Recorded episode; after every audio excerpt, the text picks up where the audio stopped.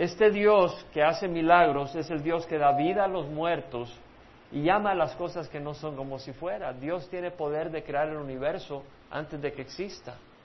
Llama a las cosas que no son como si fuera. Y, y el camino de fe es muy importante para el cristiano.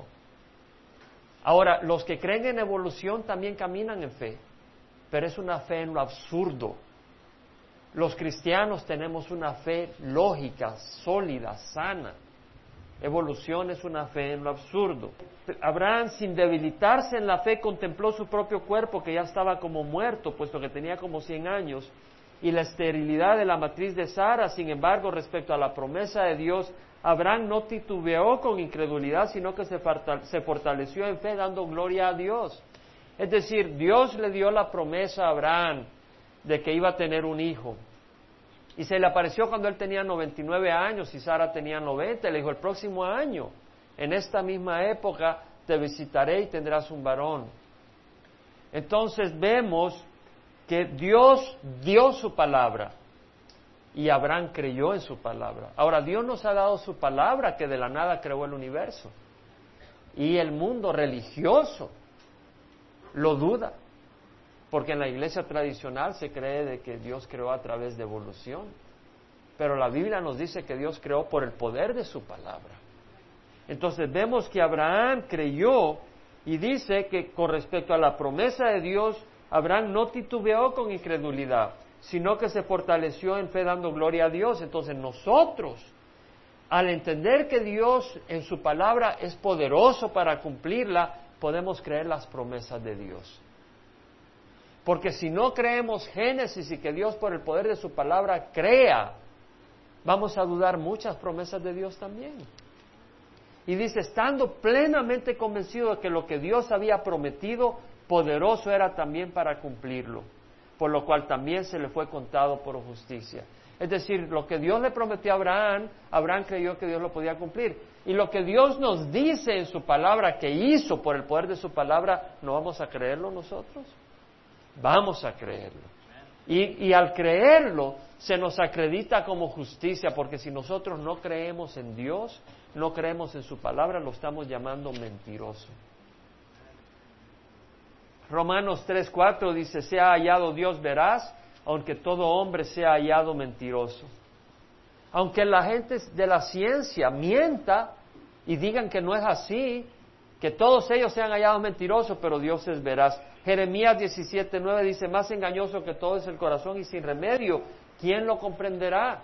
Yo Jehová escudriño los corazones y pruebo los pensamientos para dar a cada uno según sus caminos, según el fruto de sus obras.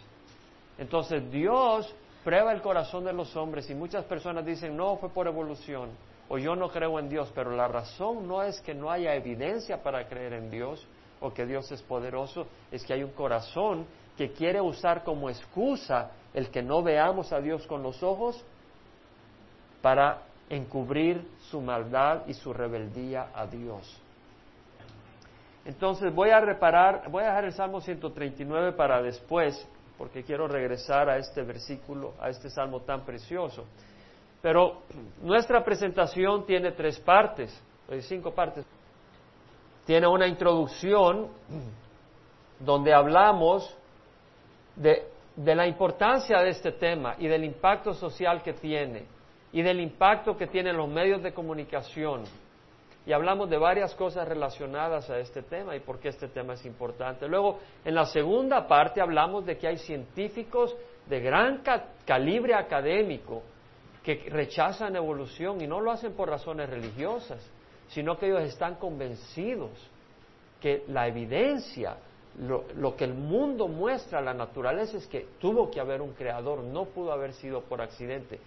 Ahora vamos a hablar sobre lo que la naturaleza declara si tú te vas a un lugar donde hay una pirámide, y voy a repetir la explicación de esto, y, nunca has estado ahí, ves una pirámide, dirías, ¿esa pirámide la hizo un ser inteligente o es resultado de accidente?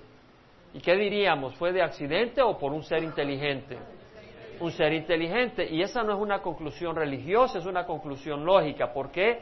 Sabemos que el lodo, los minerales que forman el lodo, no se organizan, no tienen propiedades magnéticas o eléctricas o físico-químicas para organizarse en ladrillos. Hay que ponerlos en un molde, coserlos, y el molde hay que formarlo para ponerlo ahí, y luego los ladrillos hay que poner uno encima del otro de acuerdo a un diseño que uno planea para hacerlo. Sabemos que el, material, el lodo, no tiene las propiedades naturales para organizarse de esa manera. Entonces, alguien que conoce las propiedades del material se aprovecha de esas propiedades para hacer ladrillos y para juntar los ladrillos y hacer una pirámide. Entonces, vemos de que se requirió un ser inteligente. Esa no es una conclusión religiosa, es una conclusión lógica. No quiere decir que la religión no sea lógica, eh, una relación con Cristo es muy lógica, pero va más allá de la lógica porque nuestra mente es limitada. Y Satanás quiere eh, que nosotros solo es lo que vemos y lo que tocamos, pero no es así porque Dios es espíritu. Ahora, lo mismo con el avión.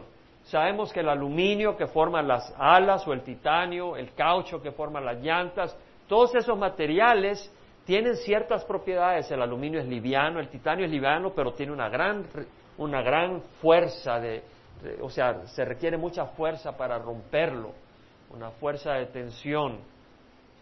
Eh, son materiales que alguien conoce sus propiedades y en vez de hacer una ala así gruesa y, y deforme, le, da una forma laminar. ¿Para qué? Para que cuando el motor empuje el avión se crea un flujo de aire y dependiendo de la forma de las alas se origina por el aire una presión hacia arriba que levante el avión.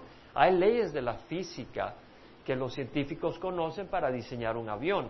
Ahora, el material no se organiza por sí solo. Alguien conoce las propiedades y dice, lo voy a poner de esta manera para que me produzca una máquina voladora. Pero nadie va a ver de repente en la selva que se formó de accidente un avión. Los materiales tienen las propiedades para hacerse un avión, pero no se organiza automáticamente. Es decir, el diseño del avión es externo al aluminio, al caucho. ¿Entendemos esto? ¿Lo vemos? Entonces podemos decir que el avión fue creado por un ser inteligente. Lo mismo con la célula. Todos los organismos vivos están hechos de células todo el cuerpo está hecho de eh, unos elementos diminutos, pequeños, que se reproducen, ¿verdad? Las células de la piel, las células del corazón, las células de la sangre, células blancas, células rojas. Son unos componentes muy complejos. De hecho, el óvulo femenino fecundado es una célula. El huevo de una gallina, por ejemplo, es una célula. Y de ahí se reproduce la vida. Entonces, las células están formadas por átomos, los átomos forman moléculas más complejas, las moléculas eh, forman la célula y las células forman tejidos, los tejidos forman órganos, los órganos forman sistemas y los sistemas forman eh, seres vivos. Por ejemplo, el sistema circulatorio tiene el corazón, tiene las arterias, las venas, hay tejidos, hay componentes y todos los sistemas juntos forman los seres vivos. Lo que sabemos es que los átomos que forman la célula no se organizan por sí solos en una célula. Así como el aluminio, el titanio no se organiza para formar un avión, así como el lodo no se organiza por sí solo para formar un ladrillo, los átomos que forman las células no, no se organizan naturalmente en una célula. Si no viéramos que de la nada, de lodo, se estarían formando seres vivos. Y no ocurre, porque jamás de los átomos naturalmente se organizan ellos en células. Pero Dios ha creado células que ellas ya tienen todo el programa para ellas mismas reproducirse. Si vemos la diferencia, ¿quién dice amén? O sea, es como formar una máquina que sea capaz de reproducirse. Es como que el hombre inventara, como lo mencioné creo acá, un carro, pero que el carro pudiera hacer carritos también cuando ya se está haciendo viejito. Imagínese, el hombre no ha podido hacer eso. Cuando se acaba el carro, se acabó a sacar 10 mil dólares más de la cuenta y comprar otro carro. Pero no es así. Dios creó la célula con la habilidad de reproducirse. Es una maravilla de diseño vamos a ver varios elementos. En, el, periódico The New York Times, en, el año 2001, recuerdo, estaba en el, aeropuerto de Long Beach, y este es en, otra ocasión, iba en un viaje de trabajo, y recuerdo leer este artículo, que dice el cuerpo humano, y es un artículo de evolucionistas, escrito con una tendencia evolucionista, pero se disparan ellos mismos. Mira este artículo, dice, el cuerpo humano está construido por unos 100 billones, ¿puede decir billones? Pero no en, no en el lenguaje americano, porque en el lenguaje americano un billón son mil millones. Aquí ya lo traduje. Aquí son un millón de millones. El cuerpo humano tiene 100 millones de millones de células. O sea, un millón es un puño, son mil miles. Ahora, por cada uno haga un millón, es un billón. Y ahora son 100 billones de células. Ahora miren lo que dice el artículo. El diseñador del cuerpo es evolución. ¡Qué ridículo! Ellos mismos están usando un lenguaje que dice, esto es tan complejo que tengo que decir diseñador. Pero luego en vez de darle la gloria a Dios, dice evolución. Y luego sus constructores son las mismas células. Ahora, ponga atención, dice, ellas, las células, se proliferan a partir de un solo óvulo, formándose 260 distintos tipos de células, organizándose para constituir un sistema de órganos y tejidos perfectamente integrados. Este es un artículo de evolucionistas y hablan que el cuerpo está formado por 100 millones de millones de células, todas cooperando en forma perfecta, organizada e integrada. ¿Usted cree que eso puede ser resultado de accidente? El mismo lenguaje los compromete y los condena. Ahora, ¿qué es lo que está diciendo este hombre? El óvulo femenino, cuando es fecundado por el espermatozoide masculino y tenemos una célula, de ahí se forma todo el ser humano. Toda la información para hacer al ser humano, imagínate toda la información para hacer al ser humano, está ahí. Lo único que tiene que ocurrir es que ese óvulo fecundado esté abrigado en la matriz y esté recibiendo los nutrientes y ahí va creciendo. Toda la información desde el momento en que se fecundó el óvulo para cómo se vaya creciendo esa criatura está ahí para que todos sus órganos se vayan formando, en qué momento y en qué... Todo eso está ahí en la información de uno. Esa es una célula complejísima, sumamente compleja. Ahora, ¿quién creó la naturaleza? Dios. Y entonces cuando hablamos de estas cosas es para que entendamos, no como en los programas de televisión secular que dicen evolución, sino nosotros con entendimiento, Qué maravilloso es nuestro Dios. Amén. Ahora lo que dice es que de una célula se forman distintos tipos de células. De una célula se forma la célula del cabello, las células musculares, las células óseas, las células blancas, las células rojas. Todas las células se forman de una sola. Es algo increíble. Ahora, cuando la, enciclopedia de World Book Encyclopedia dice, las células son especialistas Imagínate el término que usan. Por ejemplo, las células nerviosas llevan mensajes de sus ojos al cerebro para que usted pueda entender lo que está viendo. Las células musculares mueven los ojos para que usted pueda eh, leer lo que quiere leer. Y el cerebro está interpretando toda la información. Cada célula es especialista. Las células nerviosas transmiten mensajes. Las células musculares crean movimiento. Y cada célula es eh, tiene una forma especial para lo que va a hacer. Las células nerviosas tienen forma de ramas. ¿Por qué? Para cubrir todo el cuerpo, de manera que si usted, eh, por ejemplo, pone la mano en la estufa por accidente, toda la mano está cubierta de nervios para que inmediatamente usted diga, oh, está caliente y quita la mano. Ahora imagínense la maravilla de diseño, porque Dios nos ha creado no solo con la habilidad de sentir, Dios sabe que no nos puede confiar mucho, sino que nos da la habilidad de sentir dolor. Porque usted está hablando con fulanita al teléfono y pone la mano en la estufa y, le, le dice la mano, estoy en la estufa, Y si no te duele, espérate, yo estoy hablando con fulanita, déjame terminar. No, Dios sabe que somos así, entonces sentimos el dolor y quitamos la mano rápido. Dios nos creó con esa habilidad.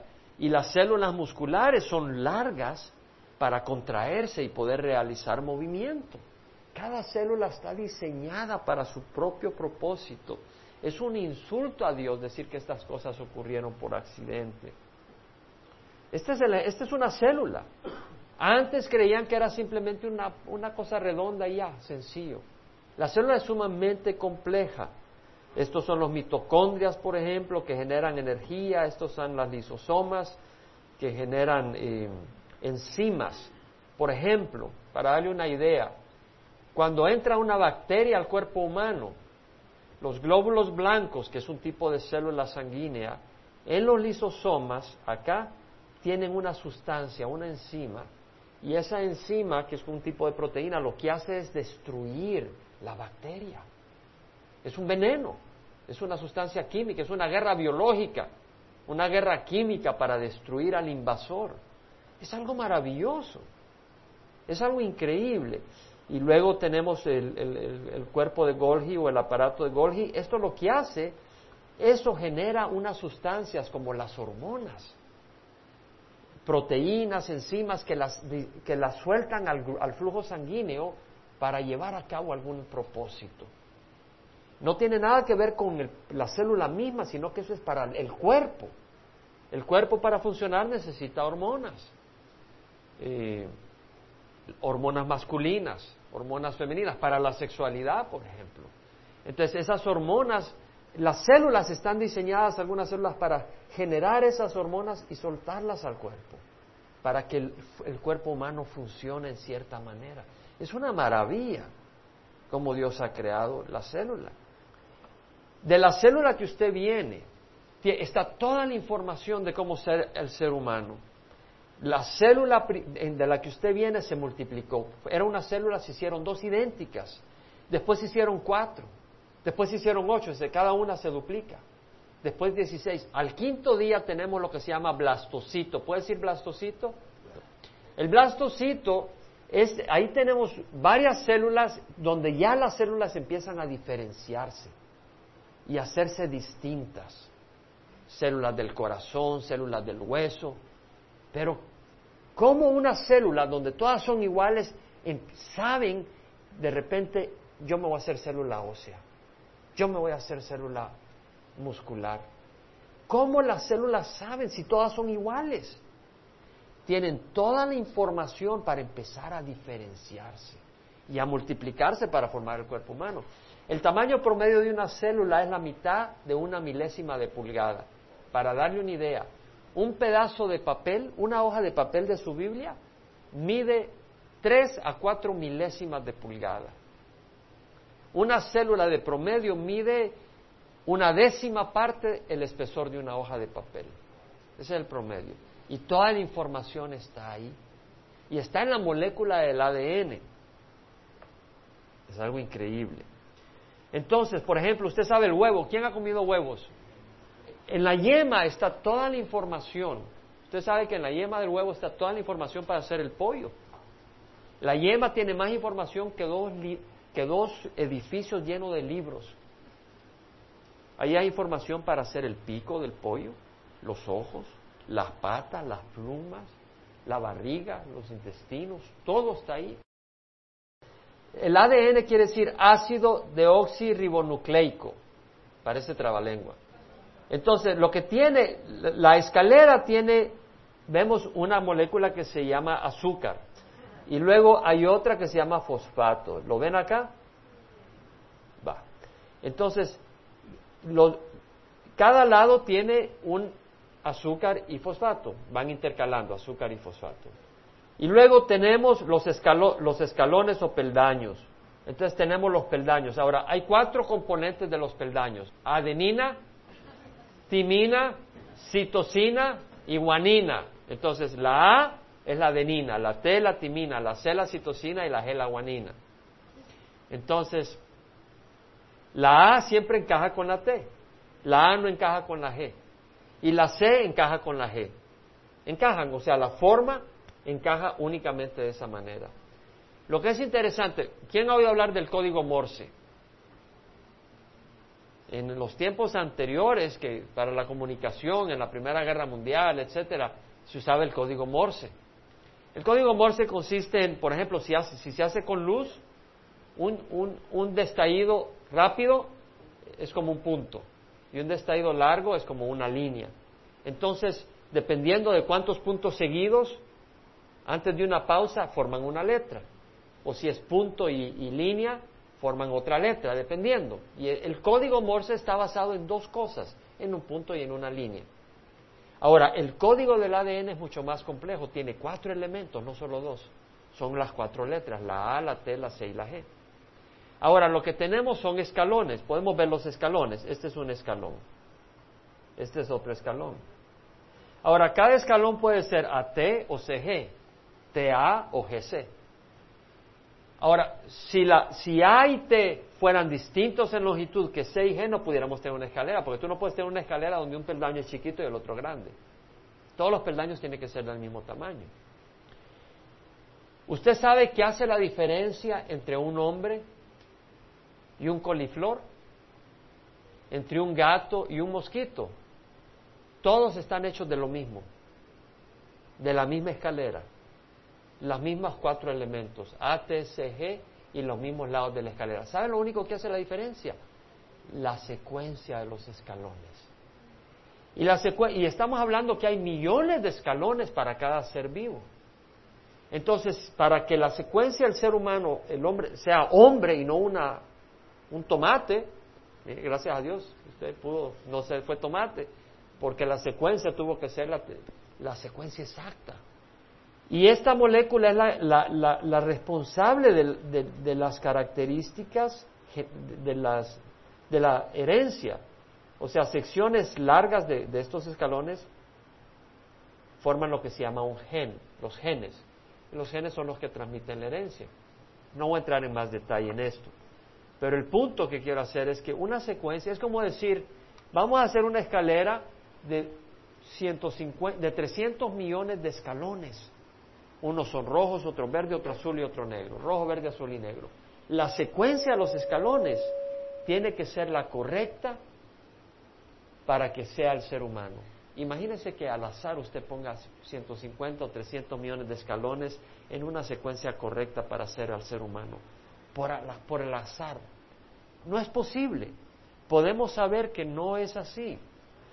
Por ejemplo, hay una proteína que tiene 1479 moléculas, esa proteína. Si hay un error en, la, la, molécula 508, le produce la fibrosis cística, que es mortal. Solo por un error en una proteína, que tiene que tener 1479 moléculas. Si una de ellas es la equivocada, la persona se puede morir solo en una proteína. Por ejemplo, aquí en el Orange County Register, en el periódico, en una ocasión sacaron un artículo y dice, los defectos del ADN conducen a enfermedades. O sea, que lo que produce enfermedades son defectos. Lo que vemos en la naturaleza es que las cosas se van deteriorando, no vemos que van mejorando. Evolución asume que las cosas van mejorando y se van formando nuevas especies. Pero vemos que no es así, las cosas se van deteriorando, se van enfermando, se van destruyendo. En este artículo de la enciclopedia de World Book dice, una célula funciona generalmente a la perfección, pero a veces algo va mal y la célula se descontrola y se multiplica sin parar formando el cáncer. El código genético puede tener un error. O sea que lo que están diciendo es que lo que ocurre es una corrupción de un diseño original no vemos una, evolución de un diseño a otro, vemos una destrucción de los diseños. Cuando uno va a un hospital le dicen tu hijo nació con un defecto genético, lo que es es un defecto genético, no una mejoría de la raza humana. Hay una ley de la termodinámica. ¿Han oído hablar de.? Hay algo que se llama termodinámica. ¿Pueden decir termodinámica? Es una ley de la física, es una ciencia dentro de la física, que dice que, y eso es, yo lo recuerdo cuando lo estudié en, la escuela, en, octavo, noveno grado. Y la primera ley dice que la materia no se crea ni se, ni se destruye, solo se transforma. O sea, es una ley bien básica que dice, no vemos que de la nada se produzca algo. El mundo en que vivimos no produce de la nada algo. Entonces, si hay algo, porque existen planetas, existen estrellas, existe el Sol, hay dos posibilidades únicas. O han existido toda la eternidad, o alguien tuvo que haberlas creado, porque el mundo en que vivimos de la nada no genera nada. ¿Sí entendemos? O alguien de usted ha visto que de repente de, la nada apareció un elefante. Uy, salió el elefante aquí. No, ¿verdad? Sabemos que no. De la nada no sale nada. Excepto que los evolucionistas creen que de la nada salió todo el universo. De la nada no sale nada. Pero si hay este mundo, o, o hubo alguien que lo creó, o existe desde la eternidad. Ahora, si existiera desde la eternidad, ya el sol se hubiera consumido. Las cosas calientes hubieran transmitido su calor a las cosas frías. Si usted agarra un vaso con hielo y lo deja en, afuera, el calor del aire se transmite al hielo, el el hielo se derrite y después de un rato el agua, porque el hielo se convierte en agua, el agua tiene la misma temperatura que el cuarto. Y si, si, si todo el universo existe desde la eternidad, ya no habría nada en proceso, todo estaría muerto. Sí lo vemos, es lo que se llama como la muerte térmica. Quiere decir que el universo no existe desde la eternidad. Por esta ley de la física tenemos la prueba que el universo tuvo que haber sido creado.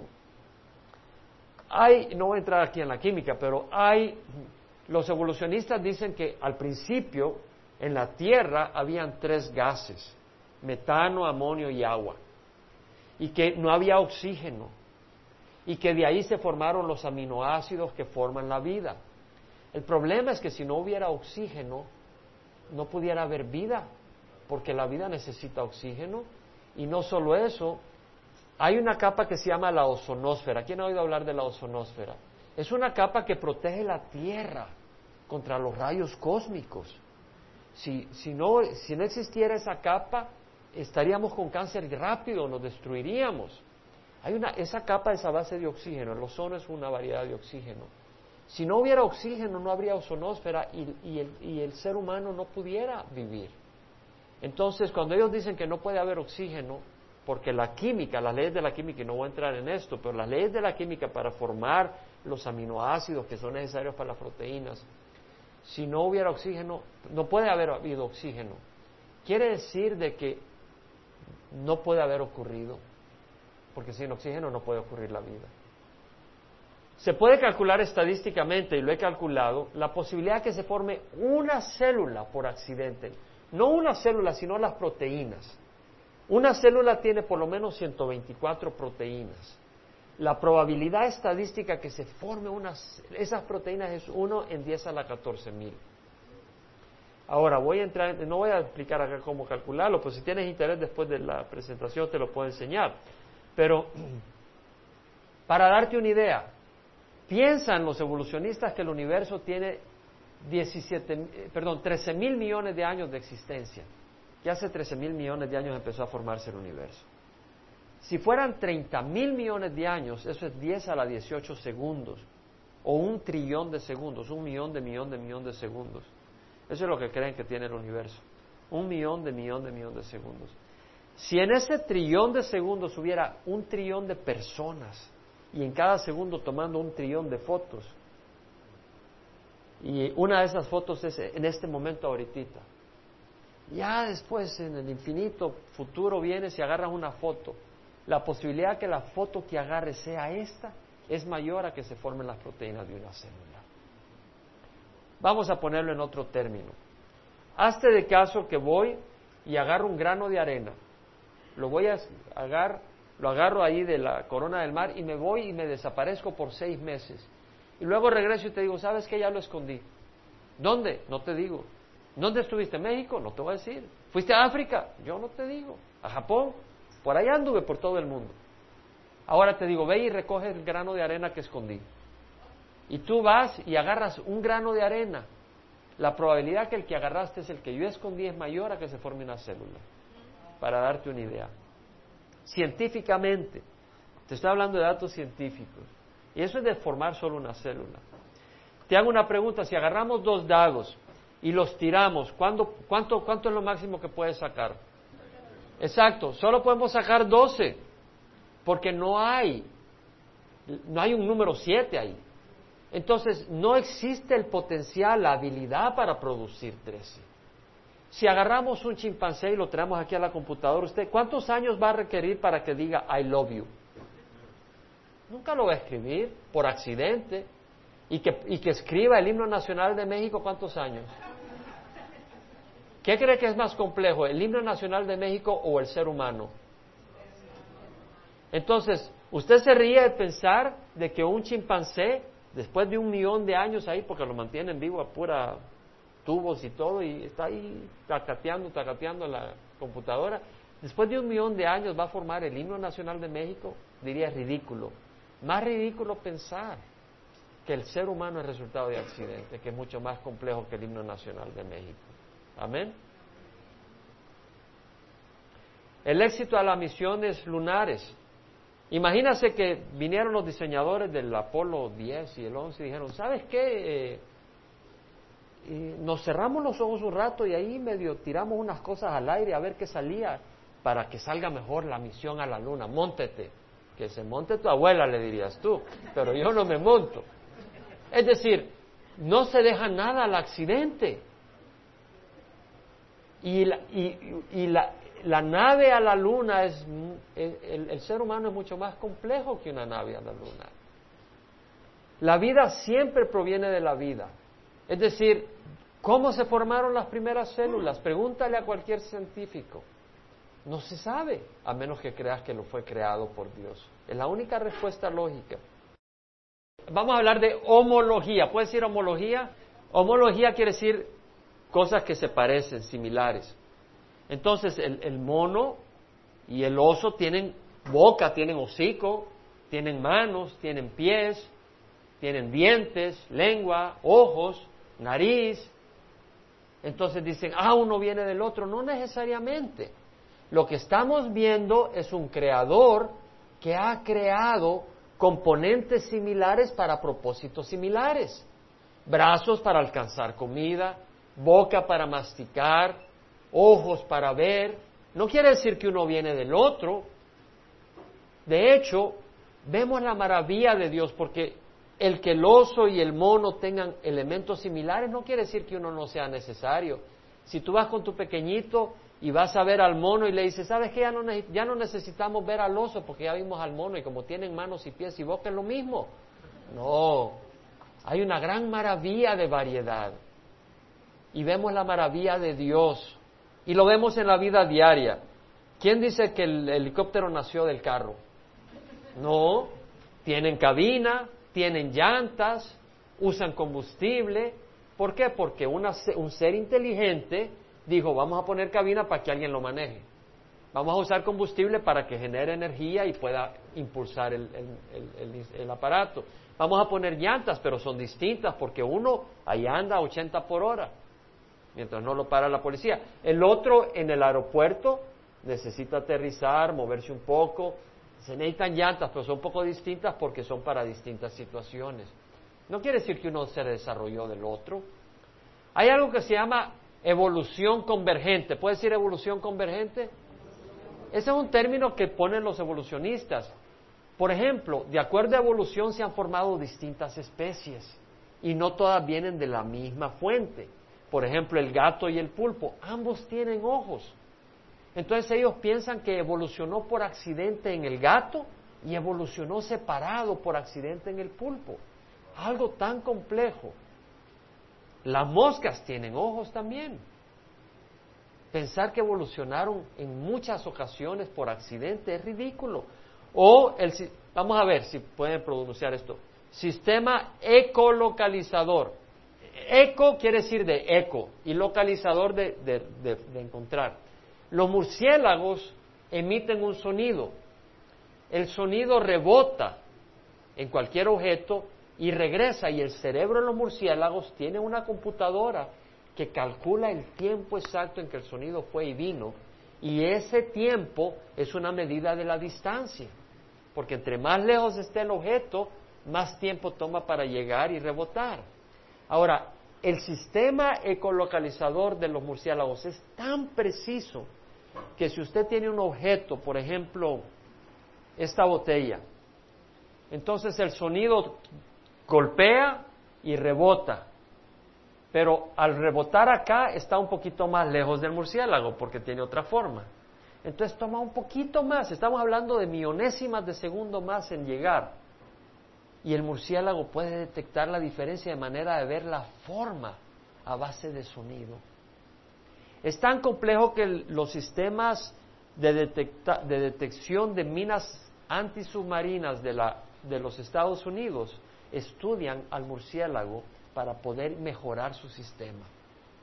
Ahora, el murciélago tiene un sistema ecolocalizador. Usted sabe que los delfines también. Pensar que un sistema tan complejo se produjo por accidente en el murciélago y en el delfín. No, eso es ridículo. Ah, Marshall Walton en el 2002 dijo que los, los hombres somos parientes de los ratones. de veras. El artículo dice que los hombres, el ser humano, y las ratones comparten el 99% de los genes. Entonces dice, el artículo dice, científicos dicen que los ratones y los humanos descendieron de un antecesor común de tamaño aproximado al de una pequeña rata. Cuando se trata del ADN, resulta que no hay mayor diferencia entre los ratones y los hombres. Imagínense qué insulto. Le voy a contar algo. ¿Quién de ustedes es pariente de la sandía? Nadie, ¿verdad? Bueno, usted sabe que el banano y el maíz tiene 75% de agua. Y los bebés recién nacidos, ¿sabe cuánta agua tienen? 75%, pues ningún bebé es pariente del banano, ¿verdad? Entonces, estas, estas relaciones es ridículo. ¿Usted sabe cuánto pesa más o menos el cerebro humano? 1500 gramos. Ahora, ¿sabe cuánto es eso en, en comparación al peso del ser humano? 2%. Y decir que ese 2% es despreciable sería una locura. ¿Sí? O sea, el, el, hacer comparaciones de esas son ridículos, son absolutamente ridículas. Dan Criswell hizo, hizo un estudio donde destruye evolución desde el punto de vista de la célula. Los evolucionistas dicen que venimos del chango, de un simio. Hace cinco millones de años, dicen, un simio empezó a cambiar hasta llegar al ser humano. Y también los, ah, los monkeys, los, ¿cómo se llama? Los monos, los chimpancés, el chimpancé. Que el chimpancé viene del, del simio de hace 5 millones de años. Que el chimpancé y el mono venimos del mismo simio hace 5 millones de años. ¿Por qué hace 5 millones de años? Porque nos parecemos bastante. Entonces, ellos dicen, algunos más que otros. Pero eh, si, si, pusieran más años, entonces el universo se tuvo que haber originado antes. Y si pusieran menos, no, es creíble, dice. Entonces dice, no, hace como 5 millones de años el, simio empezó a convertirse en, mon, en, chimpancé y en, hombre.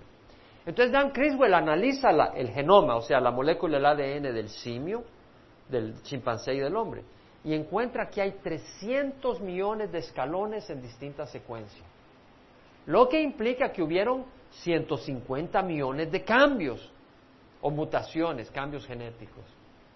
Ahora, en eh, 5 millones de años, si cada, cada simio ah, esperó 20 años antes de tener un bebé, hubieran 250 mil generaciones de animales, desde ese simio hasta nosotros, 250 mil generaciones.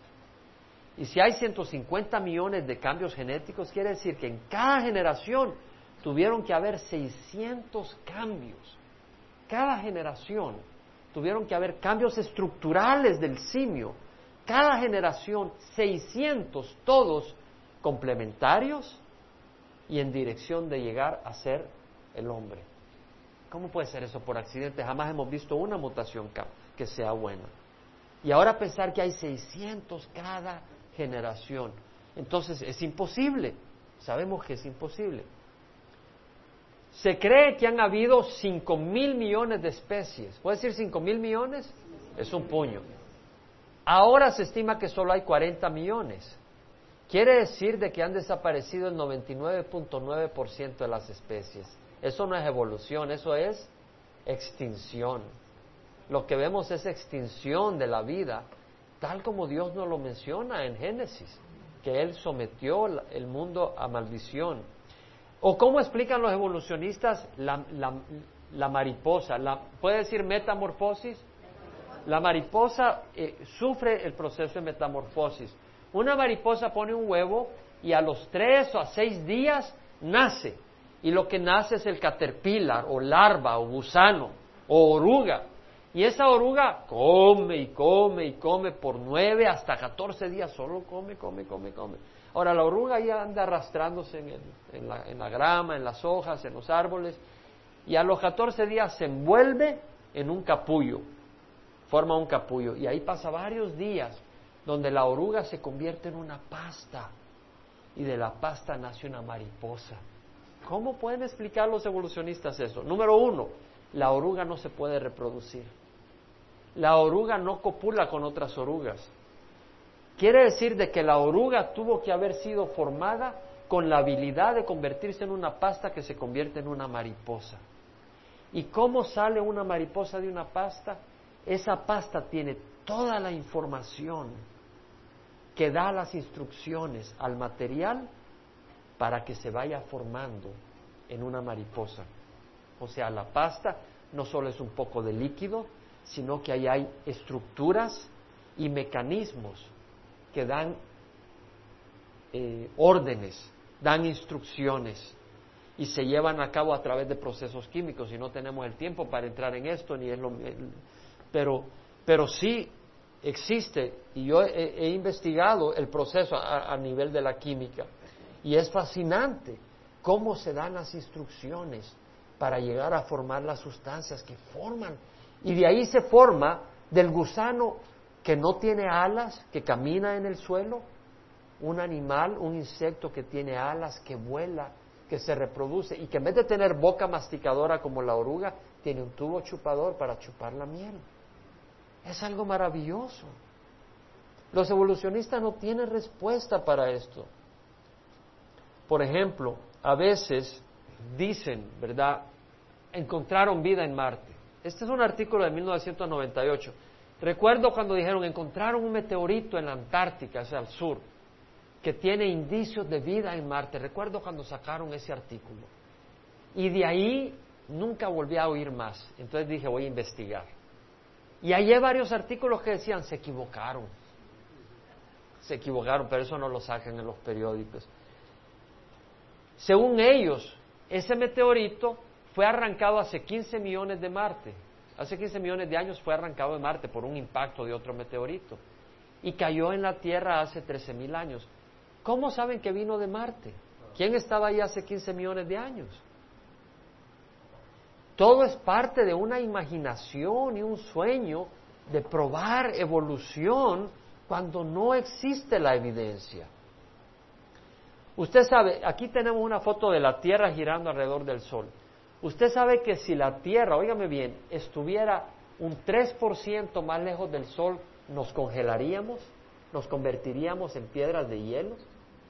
Y si estaríamos 3% más cerca del Sol, ¿sabe qué nos pasaría? nos achicharraríamos. Olvídese el calor acá en agosto, no es nada. Nos, achichar, nos moriríamos. Usted sabe que si la Tierra girara más rápido, perdón, más lento, más lento, más despacio, el día sería más largo y el calor del día sería insoportable porque tendría mucha más, más recepción de rayos del sol.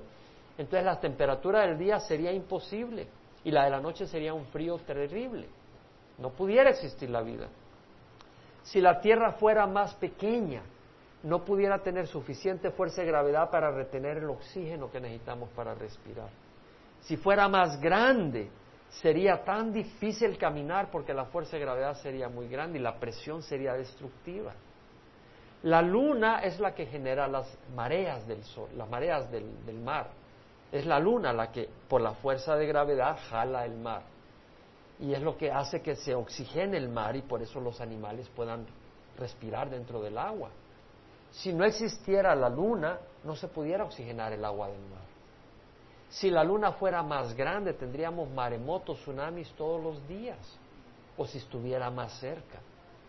Si hubiera más oxígeno, los incendios forestales serían imposibles. Si hubiera menos oxígeno, no pudiéramos respirar. Hay un balance perfecto.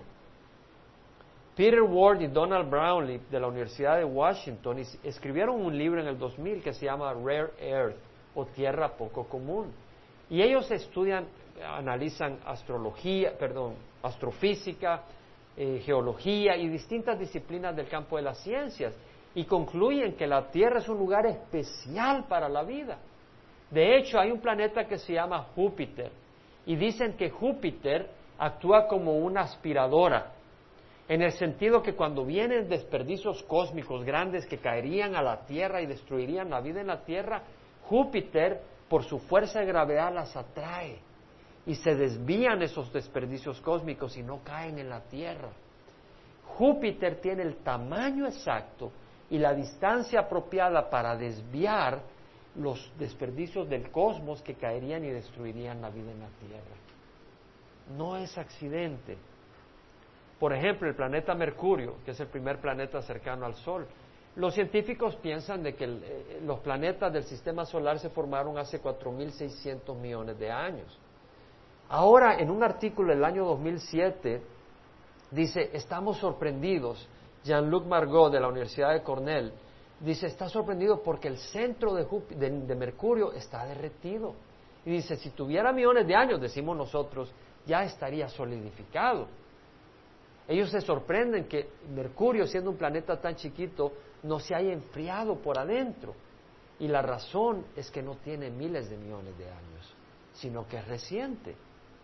Seis mil años cuando Dios creó la Tierra y el universo.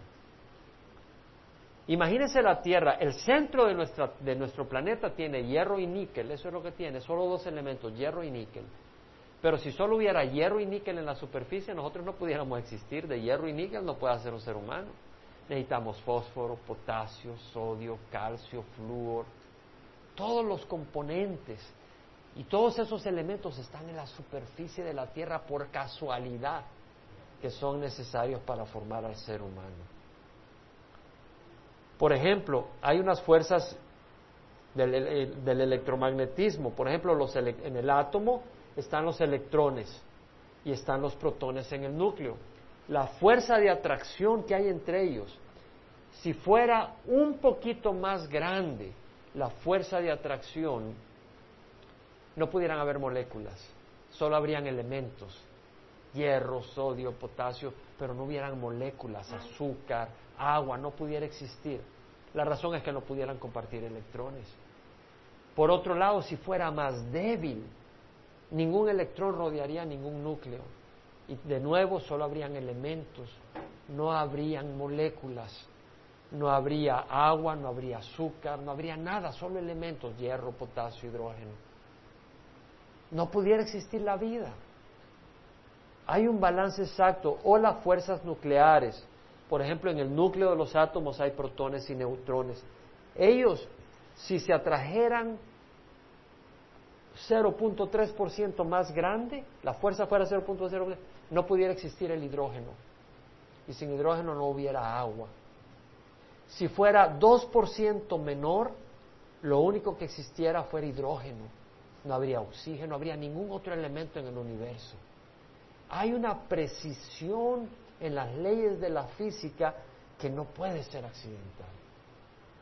La ley de Hubble, la, luz, cuando una fuente de luz se, se aleja de uno, pero a gran velocidad, porque la luz es blanca, la luz que vemos de las estrellas, pero cuando una estrella, por ejemplo, se aleja, pone a 100.000 kilómetros por segundo, exagerando, esa luz se volvería rojiza no necesariamente a la vista, sino en el campo electromagnético, tiende hacia lo rojo. Y si se acerca la fuente, se volvería azul. ¿Por qué menciono esto? Porque nosotros eh, vemos el universo y vemos estrellas, ¿verdad? Las estrellas están conglomeradas en lo que se llama galaxias, Cada galaxia es un grupo de estrellas que están formando un sistema y giran entre ellas. Hay distintas galaxias. Nosotros estamos en una galaxia. ¿Quién sabe a qué galaxia pertenecemos? La Vía Láctea. Esa es la galaxia a la que pertenecemos. Y la galaxia tiene un centro y todos giramos alrededor del centro de esa galaxia. Ahora, lo que quiero mencionar es esto. Todas las galaxias, cuando las analizamos, todas muestran que la luz de ellas se está yendo hacia lo rojo. ¿Sabe qué quiere decir? Que todas las galaxias se están alejando de la Vía Láctea. ¿Sabe qué es lo que explica eso? La única explicación de eso, si todas las galaxias se están alejando, es que nuestra galaxia está en el centro del universo. ¡Wow! Es la única explicación. No que la Tierra sea el centro, porque la Tierra gira alrededor del Sol, pero que nuestra galaxia es el centro de todas las galaxias del universo. Es la única explicación científica. Y hay otra razón adicional a eso, que todas las galaxias se alejan en forma concéntrica a nuestra galaxia. Le preguntaron a Stephen Odenwald, Stan Odenwald de la NASA, y esto lo saqué yo de la página web, ¿qué es esto que causó el Big Bang?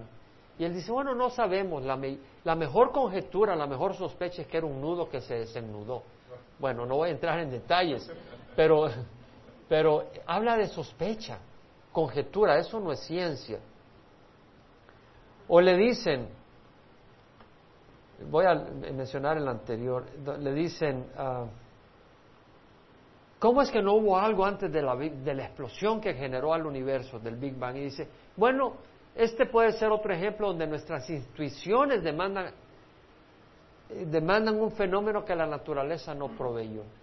En otras palabras, el Big Bang va contra nuestras propias intuiciones, va contra todo lo que entendemos y conocemos.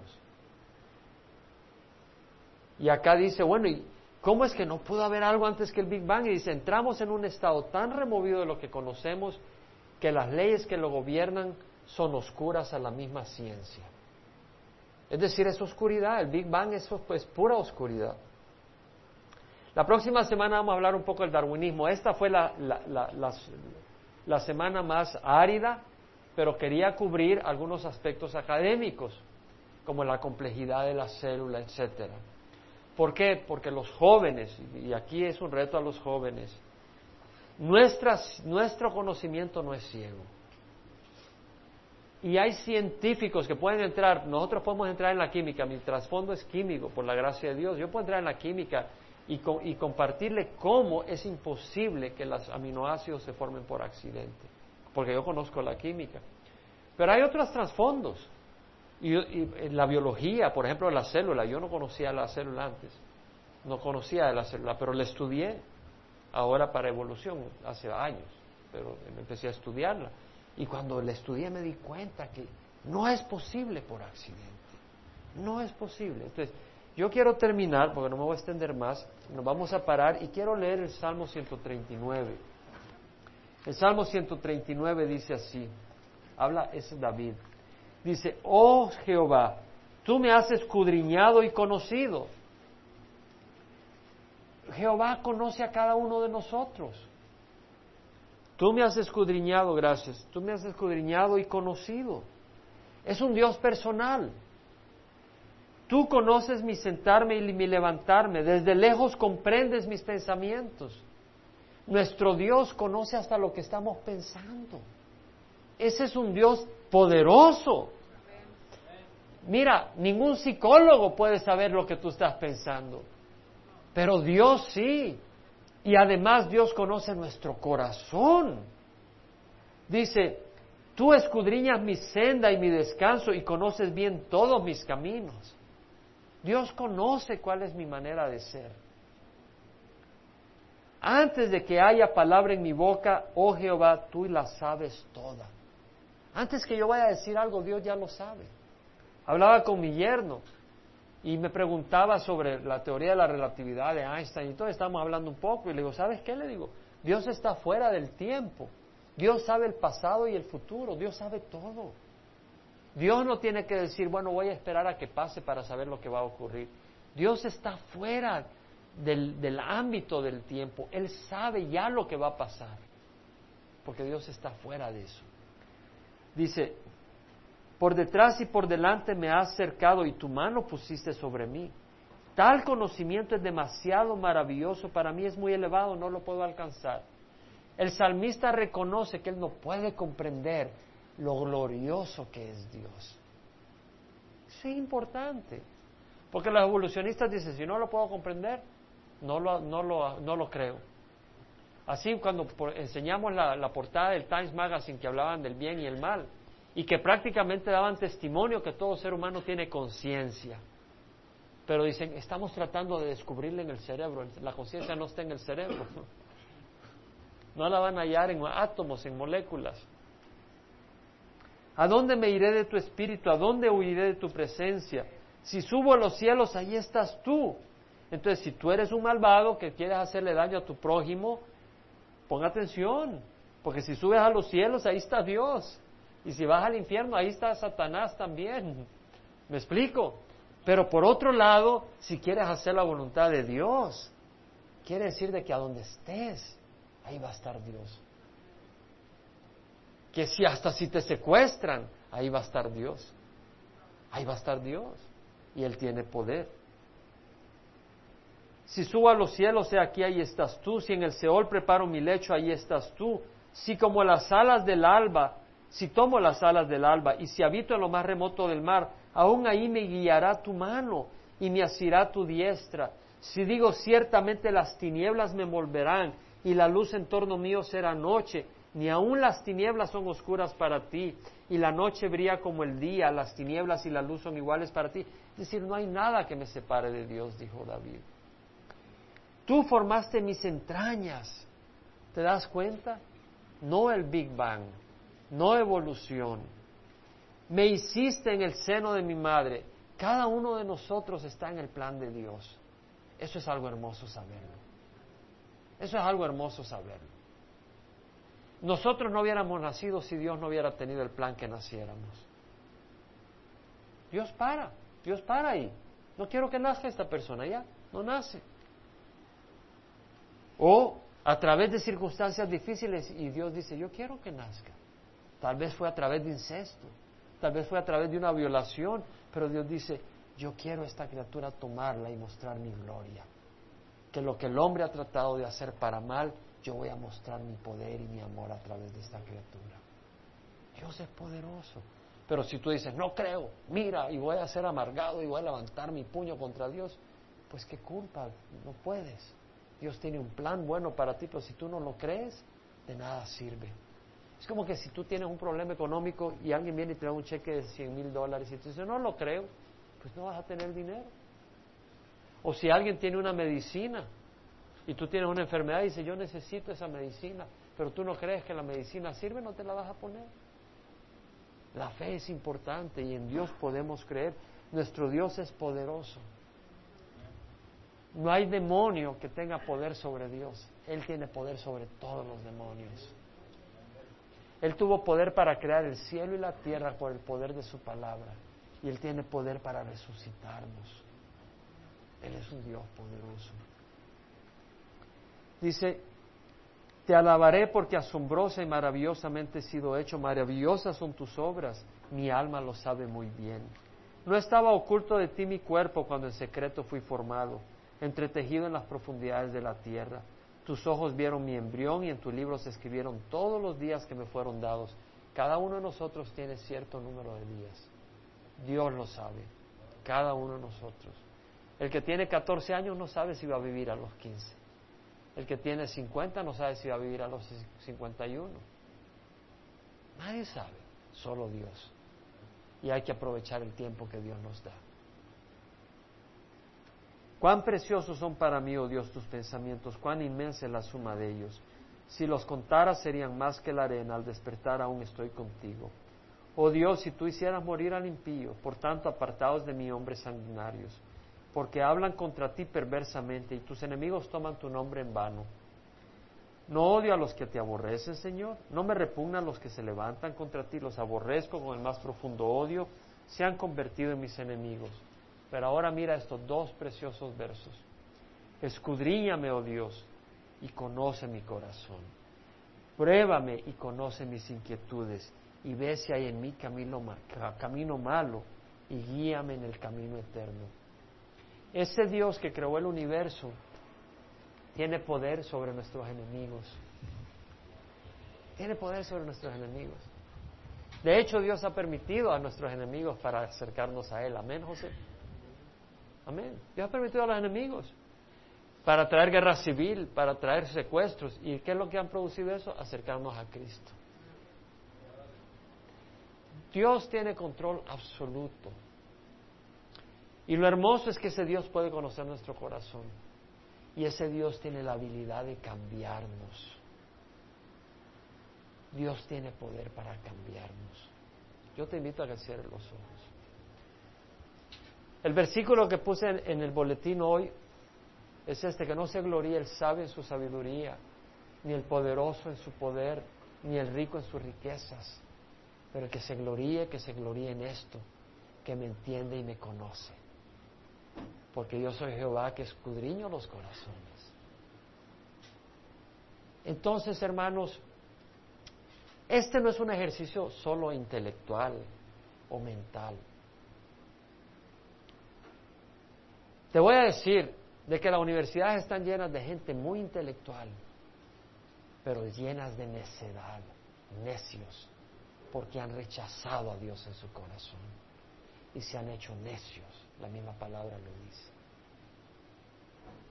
Pero esto es porque Dios nos ha dado un cerebro para que entendamos de que Dios nos ha mostrado evidencia de que no puede ser accidente y que hay una fuerza satánica que no quiere que caminemos por fe, sino solo por vista. Pero es mentira, porque los que creen en evolución no lo creen por vista, lo creen por fe. Pero es una fe en lo absurdo.